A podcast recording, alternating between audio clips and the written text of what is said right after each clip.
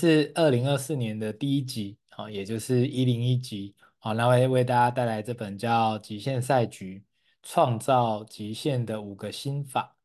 那这本书呢，它非常的新，它在去年十二月二十三号的时候，也是刚好宪哥生日的那一天上市，哦，所以基本上到了今天，大概也是不到十天的时间，好，来就来跟大家分享这本里面很精彩的地方。那这本书很特别，因为我看了这么多的书哦，其实有很少数、很少数的书会让我就是看的时候就会急着很想要赶快把它看完，然后就很好奇后面讲什么。但是真正看完的时候，又会有一种啊，看完了哎，就是有这种感觉哦，很神奇，我不知道怎么去解释这种这种感觉哦，所以嗯。这本书我自己看完的时候，就会觉得有点哇，意犹未尽。那怎么这么快就看完？怎么结束了？好，那我想今天这本书还有很多很棒的内容会来跟大家分享。好，那过去我在四年多来，其实现在可以说是五年了哦，因为到了二零二四年，好，那不断的说书演讲啊，不管是实体来线上，甚至后来录制 YouTube 跟 Podcast。好，那大家有兴趣也可以扫右边的 QR code，那都可以追踪我。那我想我们都有很多机会可以互相交流。那我在说书的过程，我其实期许自己可以成为各位的行动电源。也就是说，当大家在呃生活、家庭或是工作，可能有一些的挑战，或是有一些的漏电呢，就是呃觉得特别的累啊，或者是可能遇到一些不是那么开心的事情哦。至少如果你能打开这位说书这个频道听一听，你可能就会充饱电。然后让自己心情非常的愉快，那这是我的期待，我期待我可以成为这样的角色，然后可以协助到大家。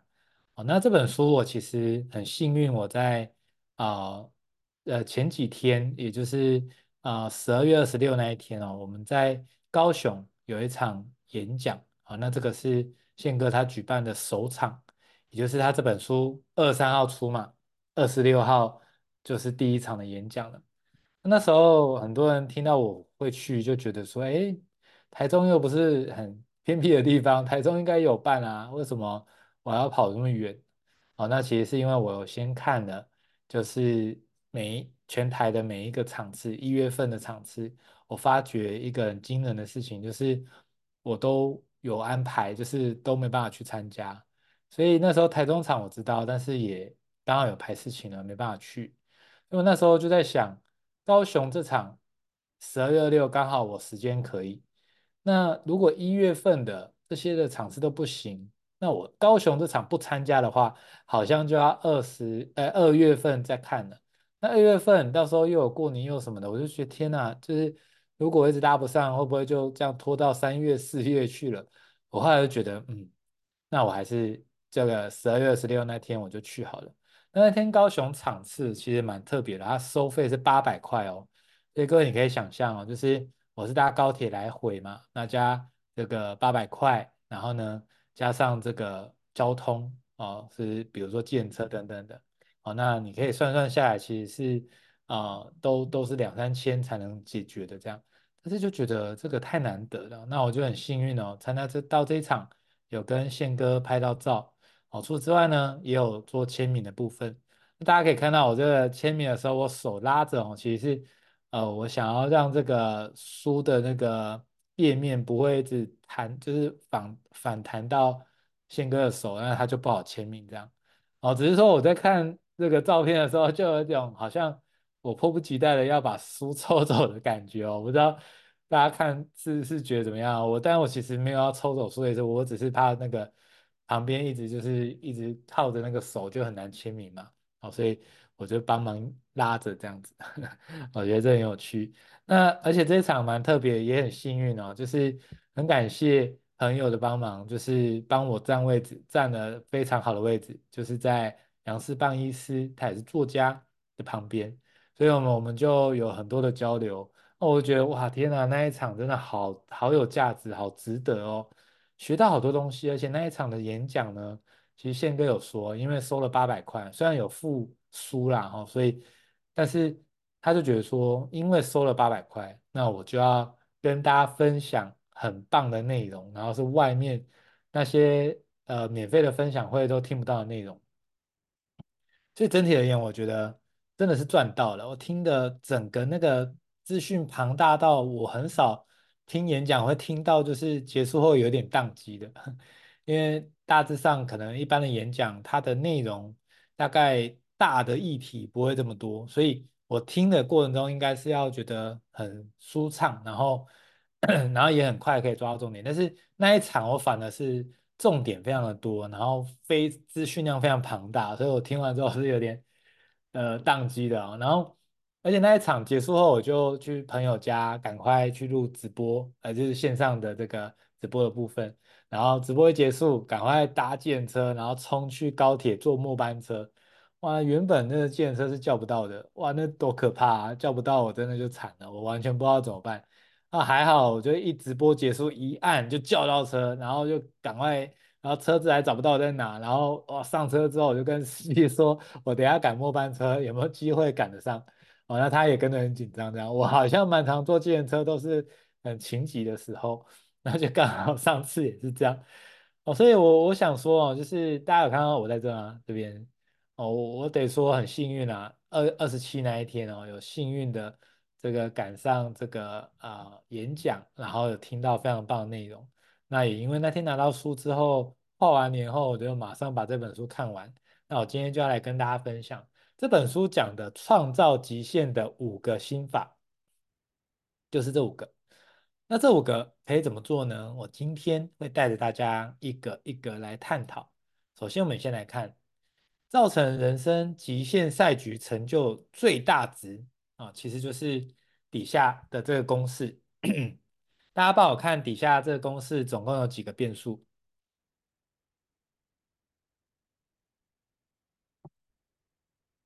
五个对吗？那就是刚好这本书里面的五个心法，你可以看到优势，可以看到动力、连接、低谷跟使命。那我们要让人生能够成就极大化呢？其实把这个公式看懂了，我们就知道怎么做了。那来跟大家分享，首先我们来看，看起来在分子的地方是优势、动力还有连接。那其中优势加动力，它们是相加的，然后再乘以连结。所以我们可不可以这样理解哦？如果我们的优势越大，我们的成就就越大，对吧？我们的动力越大。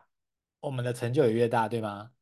好，那再来，我们的连结越多，是不是我们的成就也越大？尤其你看哦，这两个是相加哦，连结是相乘哦，所以我们是不是可以理解到连结这件事情其实是很关键的？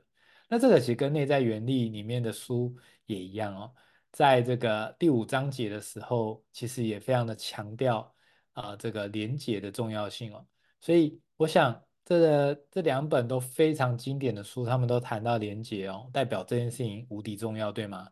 再来我们看第四个变数叫低谷，我们在看到它是分母，我们是不是可以理解一件事情？如果我们的低谷的时间越短，遇到低谷的几率越少哦，那分母越小，代表我们的成就就越大，对吗？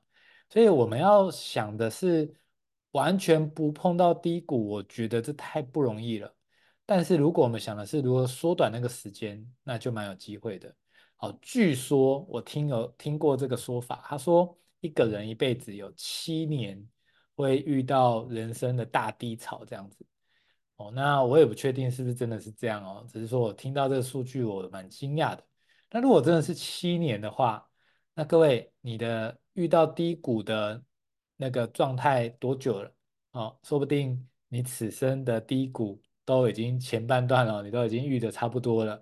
那好消息就是接下来的每一步路都是往迈向丰盛走去哦。那如果你现在也没遇到什么低谷，那也不用担心，因为你现在把很多的结果、很多的成就都拿到手之后，其实未来你遇到低谷，你好像也没有那么担心了。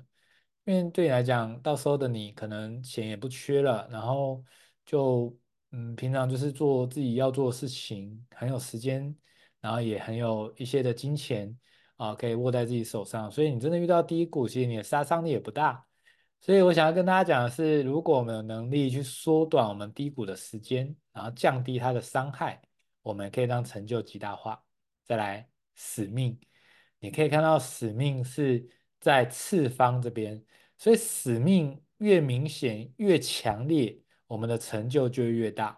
所以使命看起来这是当中哦，刚刚说连接很重要嘛，使命感觉这个重要性又更大，因为它的这个倍数，这个呃次方哦，真的越多的话，哇，那不得了了。你可以看到二的一次方跟二的十次方，你看那个数字就差多少。所以看起来使命也很关键。所以这本书呢，其实在告诉我们这五个变数，我们可以怎么样把它做好，怎么样呢？就是缩短那个痛苦的过程，或是增加我们的优势。我们就来看看这五个，我们实际上可以怎么做。首先第一个叫做找到优势。各位觉得找到优势有没有很关键？其实我认为这件事情非常的关键，很多人会觉得好像我有很多的缺点要改，我好像有很多的不会，但是我想跟你说，时间真的很宝贵哦。我们此生大概这些不擅长的事情、天缺的事情，或是就是不拿手的事情哦，我们只要干嘛？想办法就是让它差不多及格就好了。如果真的连及格都不行的话，那怎么办？那就跳过吧。或者是跟别人合作吧，好，因为你如果一直花时间在你的天缺，这个天缺之所以叫你的天缺，就是你生下来就是缺这个，你硬要把它补足的情况下，就会让你浪费非常多的时间，非常多的能量，重点是效果还不好，所以呢，你与其花这时间，不如干嘛？花时间在你的优势。那怎么找到优势？这也是很多人想要探讨的。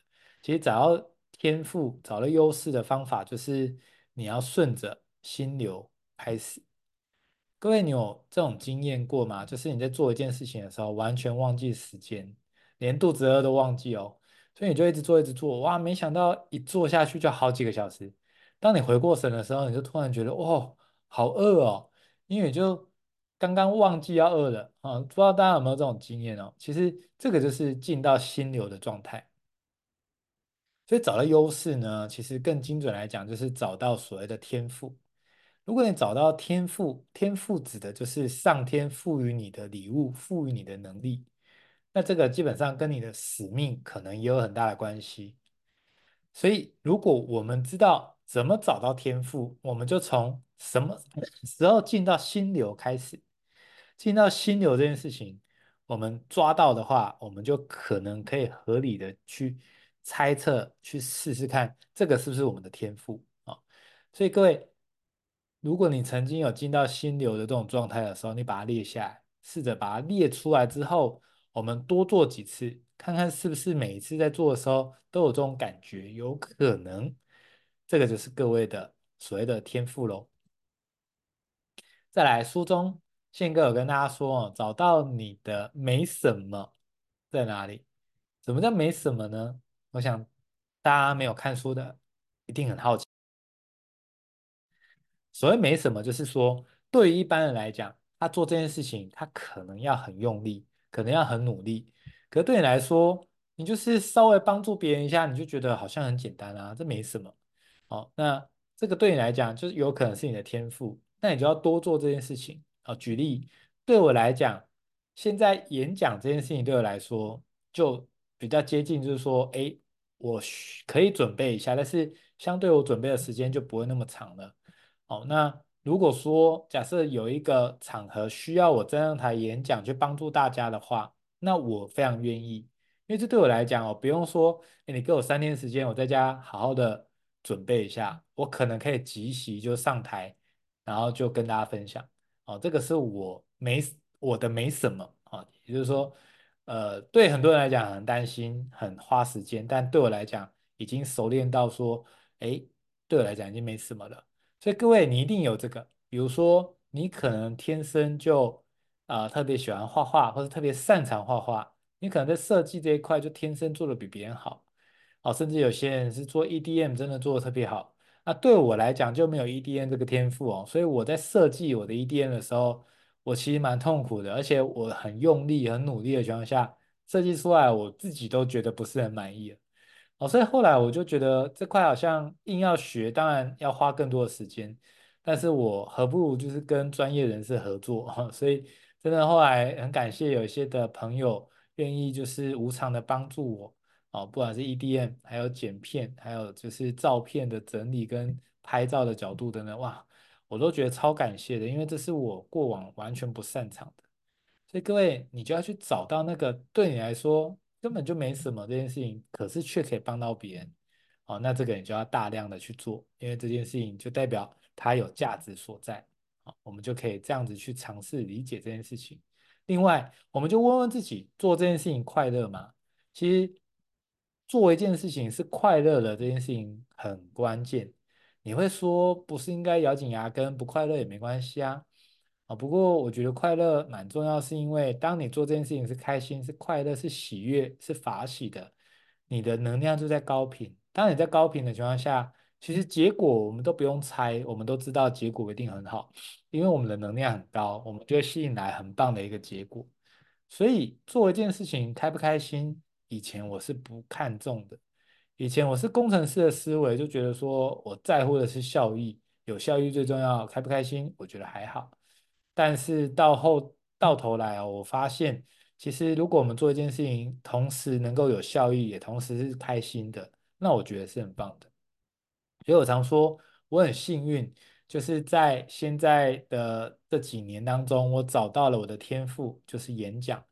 我就想要透过演讲带给大家能够有更多的能量，甚至我也想要把演讲这件事情让更多的人可以普及的学习。所以我过往办了非常多的工作坊，其实我都在推广这件事情。而且如果你有参加过我的工作坊，你一定听过我常说，其实我之所以会教大家怎么沟通、怎么演讲、怎么表达啊，不是因为我非常厉害，恰恰相反，就是因为我过往是口疾、是社交障碍的，我就发觉我这样的经历有一个巨大的礼物价值，就是我同理心非常的强，我非常可以同理一般的人在讲的时候很紧张、很小声、很害怕的这种心态。因为我过往的自己更是如此，而且又口疾又结巴的，其实不可能有自信的。这种这么小同同学，其实也不可能想要跟你玩的哦。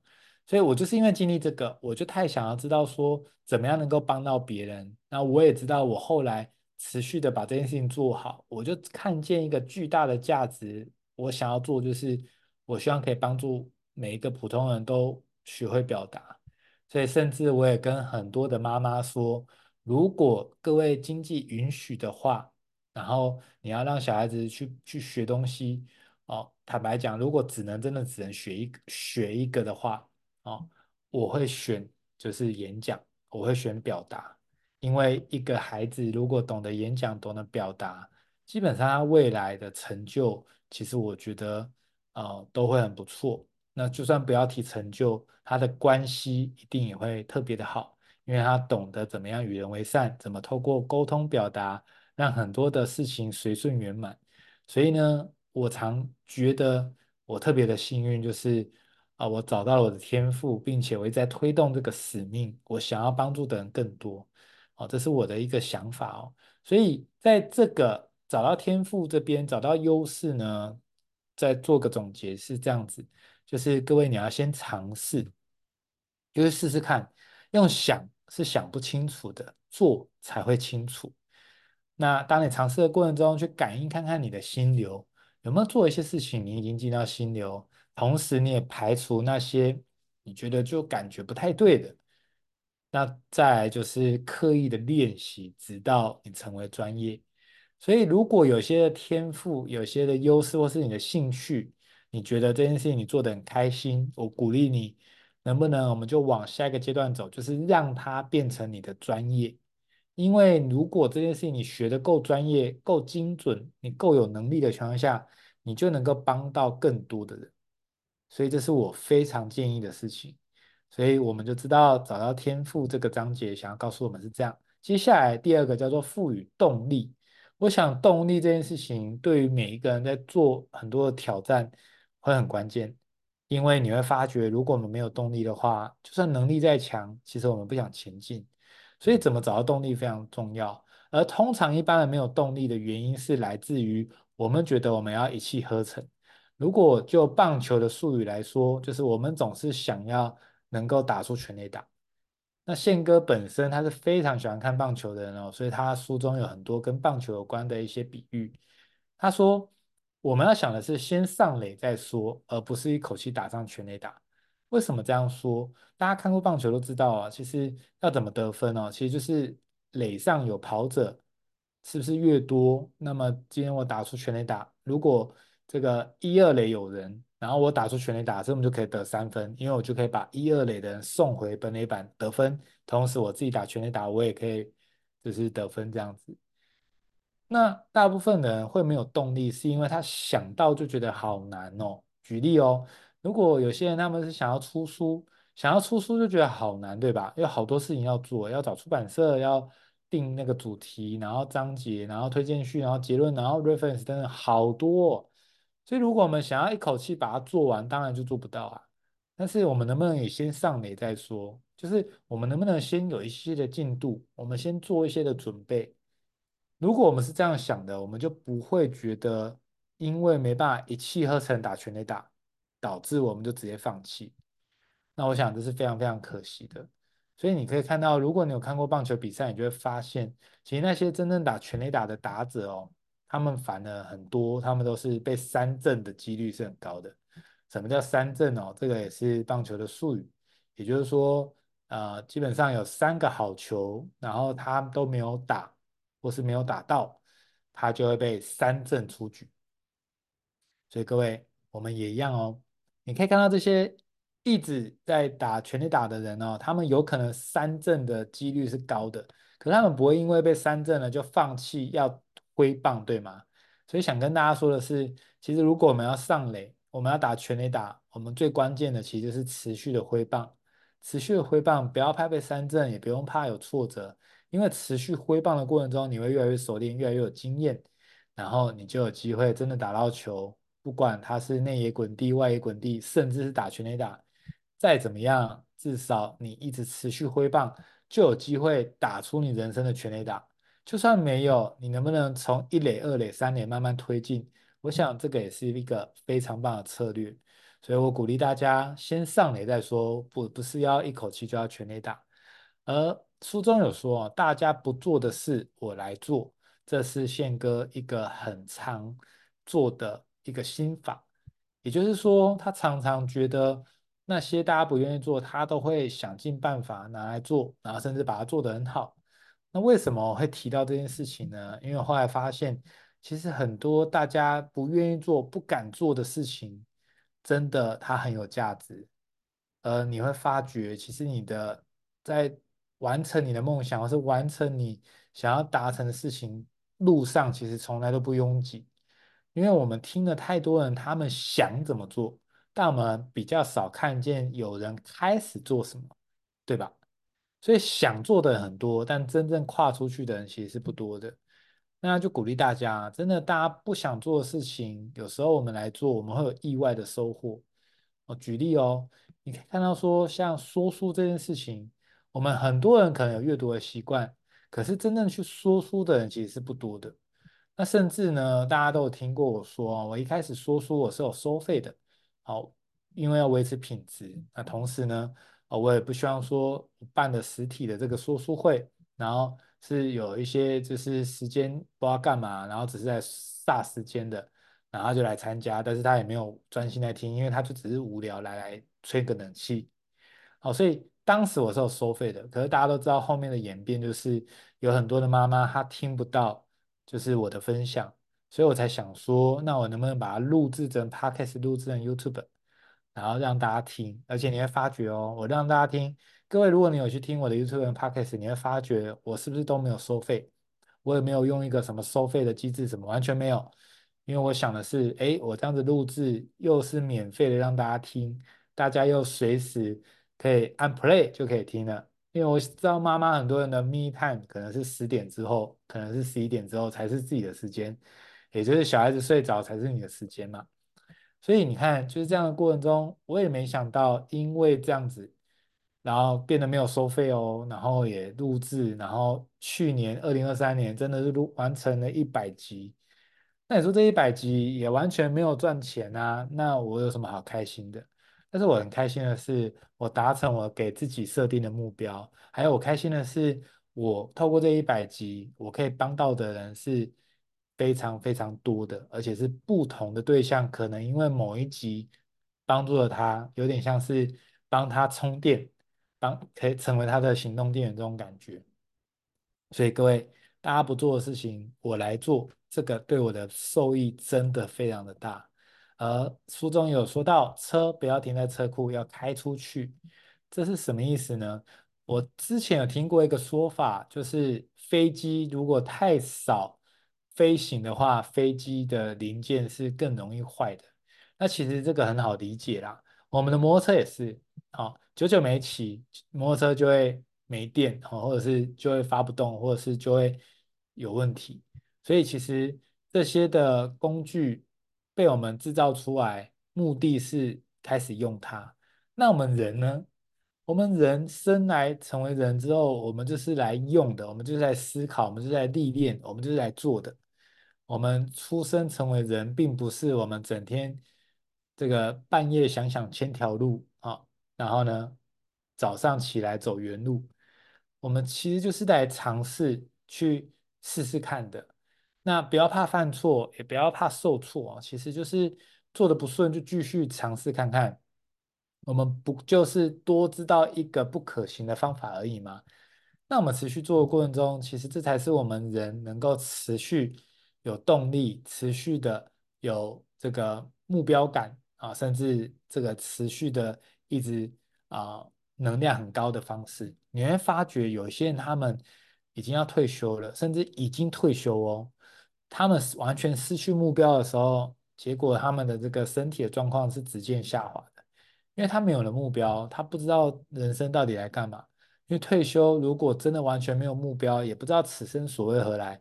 大家有没有觉得退休哦，讲的比较严重一点，有点像是在等待死亡诶？那这样子的话，谁会变得很开心啊？不可能的。所以各位，人要有冲劲，要有目标，要去做，这个是人被创造出来的一个很重要的目标。就跟汽车，就跟飞机被创造出来，它是要去用的，所以我非常鼓励大家哦。与其我们一直在想我们要等到准备好再去做，不如就是真的准备了一些些，我们就可以开始实做哦。这也是我过往的经验，也是这么做的。这章节就跟大家分享这个，所以各位不断挥棒，你才有机会打全垒打。或许你的人生当中你一直在尝试，但也有可能你被三振了好几次之后，你就不敢再挥棒了。你觉得挥棒呢？有可能会被三振，所以你不敢做。但事实上，你应唯有持续挥棒、持续尝试、持续拿捏，感觉那个美感哦，其实你就有可能哦，让你掌握到技巧之后，下一个挥棒就打出你人生的全垒打。我想这个是很重要的关键哦。接下来第三个心法叫做创造连结。各位有没有觉得创造连接非常的关键？事实上，我们一自己一个人再怎么厉害，再怎么优秀，我们都产生影响力这件事情都会很有限。你可以看到哦，就像是马斯克，他非常的聪明，非常的厉害。你也可以看到说，他仍然需要跟人家合作，仍然需要有员工，需要创公司，需要有资金，才能够去完成他想要让人类未来有机会可以移民到火星的这个愿望。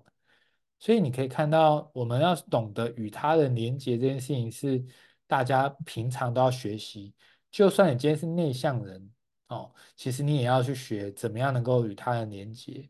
甚至我今天才跟我的朋友说，事实上，其实内向的人在交朋友，其实他也是有优势的。为什么？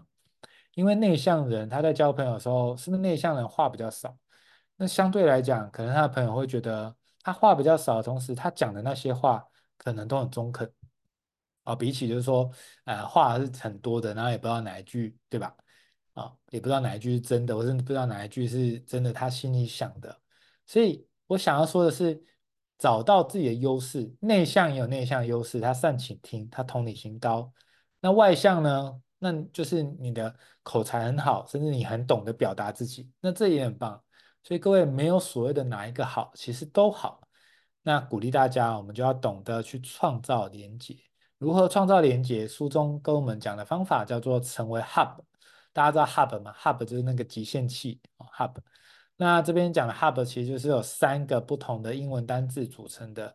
第一个叫做 H 啊，就是大家可以看到 humanity 啊，就是理解他人，找到贵人并成为他人的贵人。那这个是不是我们很熟悉哦？就是我们很常跟大家说，其实与其我们一直在跪求他人这个多助，一直想的是希望贵人可以多帮我们。其实上次我有跟大家分享过。有一个更精准的办法啊，比起被动的等贵人来帮你，不如你主动的先成为别人的贵人。当你成为别人的贵人足够多，其实就代表着足够多的人也反过来成为你的贵人，所以到后到头来就变成互为贵人的概念。接下来 U 啊，就是让自己独特，因为你自己的独特，你才不会说，哎，今天每个人的优势，每一个东西都一样，你可以试着找到你的独特性。比如说，就像教演讲这件事情，我想市面上有非常多的老师，他都教得很棒，甚至有些人要出书。但是我很知道，对我来说，我的独特性就是因为我曾经是社交障碍，是口疾是结巴的，所以我很知道，像我这样的人，要让他口才可以练起来，实际上要做什么样的努力跟准备，而且我也有足够的多耐心协助到别人。所以我知道这是我独特的地方，这也是为什么很多时候我在开工作坊，很感谢大家的支持，就会来参加哦。这我觉得这是找到独特性的很关键的地方。再来 B 就是让自己活成一道光，这个光拿来干嘛？可以照耀别人。所以宪哥在书中有讲，成为 Hub，成为 Hub，你成为这样的人就可以跟他人做连接。好，那我想这个很关键。那就跟大家来分享每一个部分。首先，这个理解他人的时候，就刚刚说的，我们要做别人的贵人，就是在做自己的贵人。所以各位，今年二零二四年刚开始，我们就可以问问自己：我可以为他做点什么？我可以帮上他什么忙？当我们面对到每一个人的时候，我们在心里都在想：我可以帮助对方什么的时候，其实你一定就会成为对方的贵人。当你成为对方的贵人的同时，他也会反过来希望可以帮到你，而他也可能成为你的贵人。所以你会发现，到后来最后的结果就是我们互为贵人。那大家有没有觉得这样的境界非常的棒？有吧？很棒，对吗？所以呢，接下来第二个叫独特，独特的一个很重要的一句话叫做“与其更好，不如不同”。有时候我们都会一直想要能够追求自己更精进、更好。其实有时候，如果你能够从这当中找到自己的独特性，因为你追求更好这件事情，有时候如果你是拿来跟别人比哦，其实但双方都会辛苦。但是如果你想的是我找到我的独特性，那有不同的地方去发挥，其实我想我们就算是做一样的事情的两个人，我们都彼此都不是竞争对手。我们反而是彼此可以合作的，哦，那我讲这个是很棒的。再来这个，把自己活成一道光哦，其实这边有很重要的提醒。第一个，发光不必急着从伟大的目标开始，发光我们可不可以成为家庭里面的一道光？可以的。我们能不能成为同事之间的一道光？也可以的。所以，我们不用想的是我要活出一道光，好像就是。我要做很夸张的事情，很大的善事，我才可以。其实大可不必，你可以从小事情开始，慢慢历练，慢慢练习起。接下来也鼓励大家，当我们要成为一道光，可以照亮别人的同时哦，其实寻找价值观一致的同行的伙伴非常的重要。因为我们再次强调一件事情，一个人能力有限，但如果可以有人与我们同行，我们就可以去帮助到更多的人。我想这个就是整个 Hub 这三个啊、我觉得很重要的一个观念。所以我想你的举手之劳可能是他人的无能为力。还记得刚刚说的吗？你的没什么，可能对别人来讲真的是无能为力。你可能稍微弄一下就用好了，可是别人真的是弄了三小时，可能都处理不好。所以我想这个就是我们在利他的过程中，如果可以拿出自己的优势去帮助别人的话，我想是非常棒的。而接下来第四个章节叫做。走出低谷，刚才有说到，如果我们低谷的时间越短，然后那个伤害越少的话，基本上我们就可以能够让自己的成就更好。所以这边有评论里有说，一个人走得快，一群人走得远，没错，真的就是这样。怎么样能够走出低谷呢？其实，首先我们可以试着去想想看，我们如何找回感动。当你找回感动之后，你就会找回使命感。而你有使命感的情况下，其实你的低谷就会更快的结束。为什么使命感这么的神奇呢？因为大家有没有发现一件事情，就是当我们如果想着要帮别人的时候，有时候反而你就会觉得。虽然外面很冷，虽然很麻烦，可是你知道说这件事情可以帮到别人，你就会觉得说，啊，这件事情我不要放弃好了。但如果这件事情只帮到自己，跟他人无关，这时候你就会觉得啊，没关系啦，我少了这一次应该也还好。因为有时候人是蛮特别的，当我们有一个使命，我们想要达成一个目标，想要帮助别人的时候，我们有时候的动力其实比帮助自己还来得更大。所以，如果我们懂得找回感动，也懂得找回所谓的使命感的话，我们就有机会更快的可以度过这些的低谷。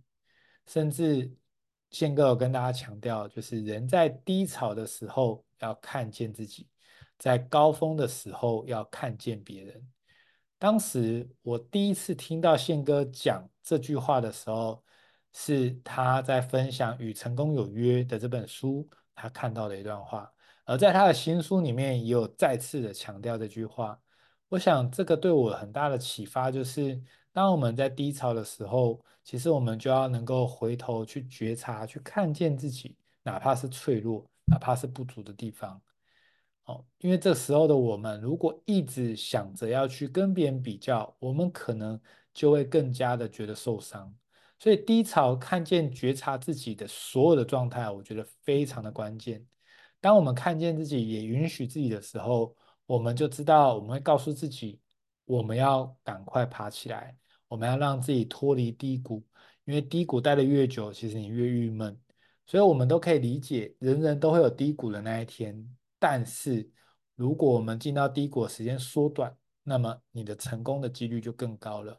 而当你到高峰的时候，看见别人，看见我，实际上可以帮到别人什么？当你想着看到别人帮助别人的时候，其实你的能量跟状态是非常好的，甚至你有可能因此打出了第二曲线，也有可能。所以，当我们懂得这句话的智慧哦，突然发现，真的人生就如此。那怎么样看见呢？其实书中有讲到，看见他人跟看见自己有三个很重要的关键。首先，第一个 S 啊，Service 就是服务。如果我们做任何事情都想的是以服务他人为思维的话，那我想你在做任何事情的时候，你一定很开心。而且，就像今天的这样的演讲说书会，其实我讲给各位听哦，我知道这件事情对大家来讲，可能不就是某好几本的其中一本书而已，甚至你可能也听过我非常多场了。但是对我来讲，我永远想的是，我今天我们一起花了这个时间。要跟大家来分享这些东西，一定要对大家有帮助，否则我就浪费大家的时间，那非常可惜，对吗？所以以服务他人的思维去想哦，其实你就会很有力量。再来一叫做经验，就是我们刚刚讲的哦，当你如果有这个兴趣，你要想办法变成专业，但是当你变成专业之后，你就要想办法去历练，而历练就是去累积经验的意思。所以我想在这个第二个，哎，第一个一哦，是讲的是这件事情。而最后一个一呢，讲的是这个探索。不管我们活到几岁，我们都要持续探索这个世界，持续尝试。我想，如果我们懂得用这个 S E E 这三个很重要的原则，就更容易能够让我们此生的成就其实是更大化。而走到最后，叫做看见使命，从别人身上看见自己的使命，这件事情太重要了。有时候我们就是完全没有抬起头来看。当我们看见别人需要什么，我去满足这件事情的时候，有可能就蹦出了你的使命。就像我的过去就是这个样子。当我看见别人需要有人说完一本书，讲一些精髓，讲给他听，他比起一本书可能看都看不完，或者是不知道怎么使用。他如果可以透过我的演讲，透过我的说书，他就有办法理解到原来这本书想要表达这个。那这是不是一个功德一件？所以，当我看见别人有这个需要的时候，我也同时看见我的使命。我同时也想的是，我想要推广阅读，同时我也想要让大家去喜欢上阅读，享受阅读，以及就是透过这个过程帮助大家成长，帮助大家成功。这个就是我的使命。所以，当我看见这个使命的时候，我就会非常非常的坚持，想要继续做。而同时，我们用那种服务他人的心去思考，我怎么做才可以帮到大家更多。所以大家都知道，在去年，这就是二零二三年几天前啊，我临时办了一个目标显化的一个工作坊。你说这个完全没有收费，那这办这个到底有什么意思呢？哦，那一天其实来了，总共来了八十几个人哦。那八十几个人来，对我来讲，我就帮到了八十几个人。那那个影片呢，越多人观看，就等于越多人受到帮助。所以当时我完全没有想，时间好紧，好紧急哦，怎么办？啊，又没有收费怎么办？啊，这样我又花时间了怎么办？我完全没有这个心思在想这件事情，我只有想的是服务他人的心，就是我在想这件事情如果是大家需要的，那我就要来帮忙看，因为大部分的各位是没有人带着复盘的，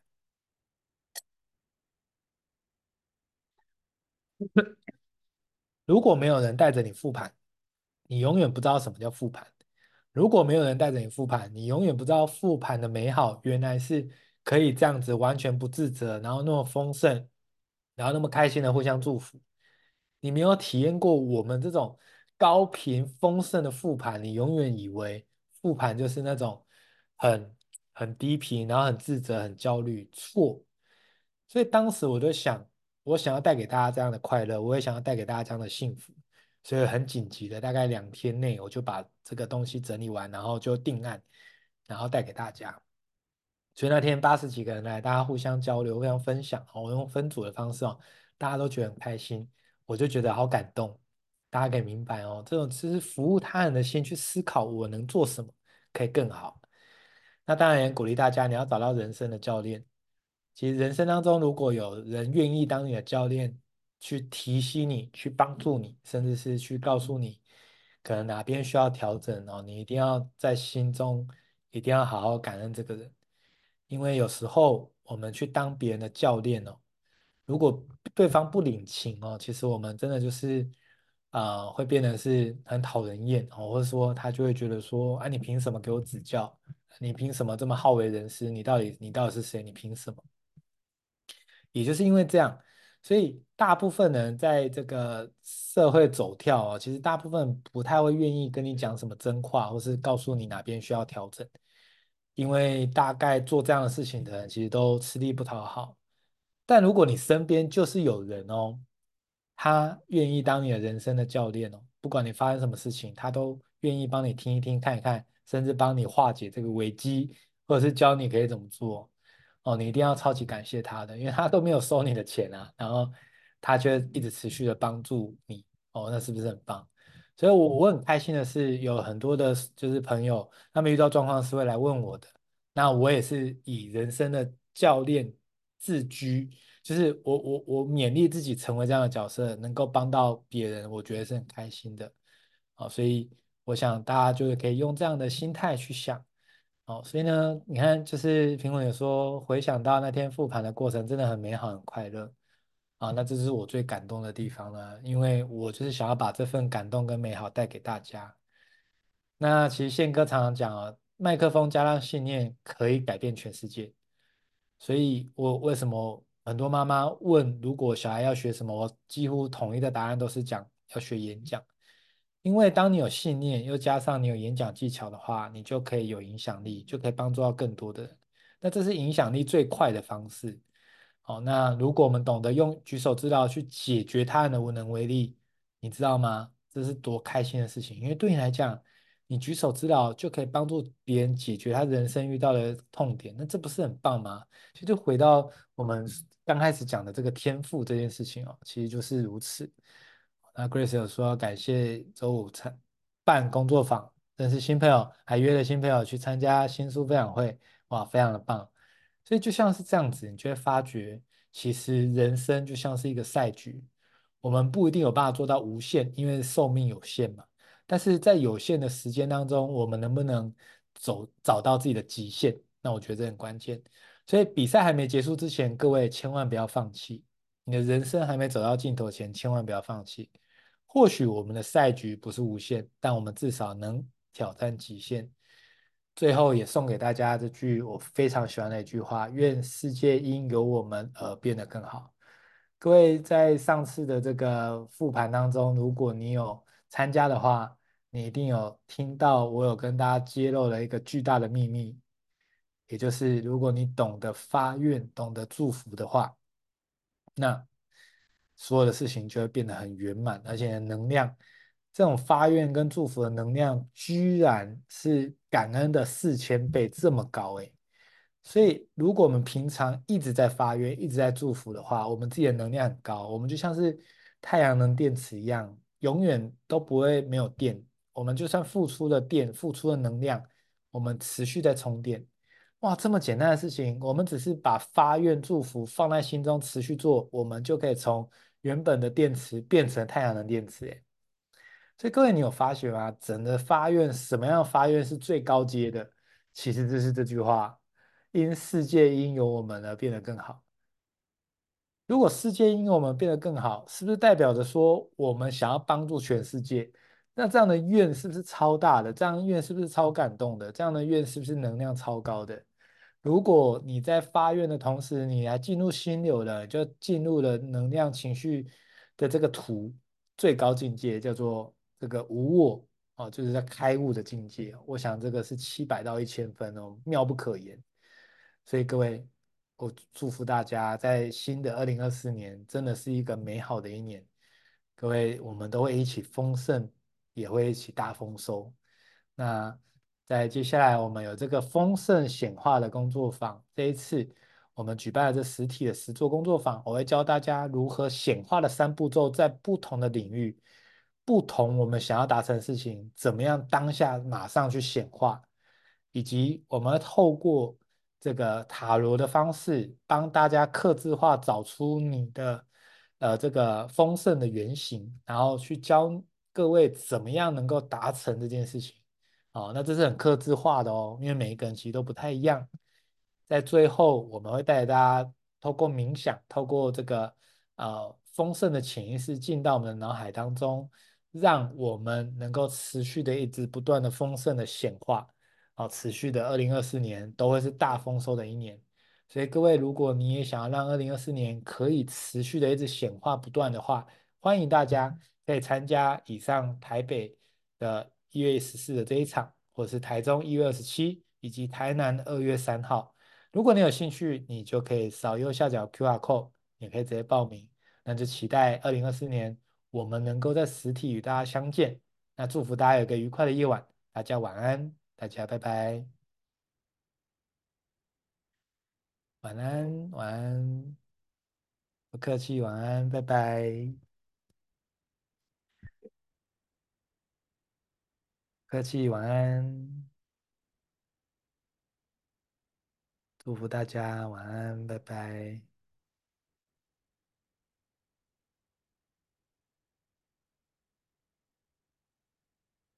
晚安，感恩，拜拜。